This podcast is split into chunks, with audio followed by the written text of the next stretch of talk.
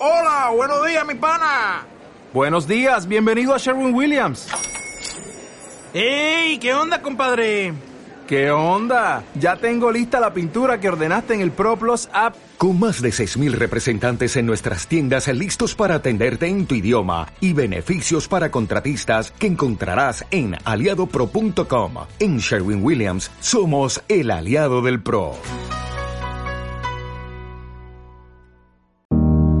En el cuento de la caída de Gondolin, chocan dos de los principales poderes del mundo. Por un lado está Morgoth, el mal más absoluto, que está al lado de un enorme poder militar que controla desde su fortaleza en Amban. En su oposición está Ulmo, el segundo bala más poderoso.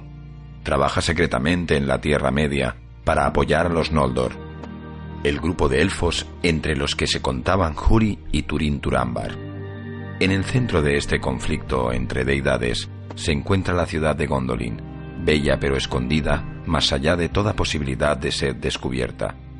Fue construida y habitada por elfos Noldor, que se rebelaron contra el poder divino y huyeron desde Valinor, la tierra de los dioses, a la Tierra Media. Turgon, el rey de Gondolin, es el principal objeto tanto del odio como el miedo de Morgoth, quien trata en vano de descubrir la ciudad escondida como por arte de magia. En este mundo entra Tuor, el primo de Turin, como instrumento para hacer cumplir los planes de Ulmo. Guiado por el dios desde la invisibilidad, Tuor parte de la tierra donde nació y emprende un peligroso viaje en busca de Gondolin. En uno de los momentos más fascinantes de la Tierra Media, Ulmo se persona ante él, emergiendo del mar en medio de una tormenta. En Gondolin Tuor madura se casa con Idril y tienen su hijo Earendel. Después llega el terrible final, debido a un acto de traición suprema. Morgoth se entera de cómo lanzar un ataque devastador a la ciudad, valiéndose de balrogs, dragones e incontables orcos.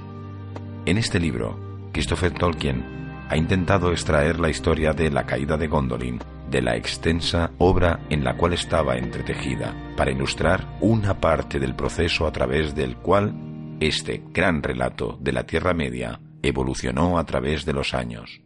Christopher ha narrado la historia en palabras de su padre.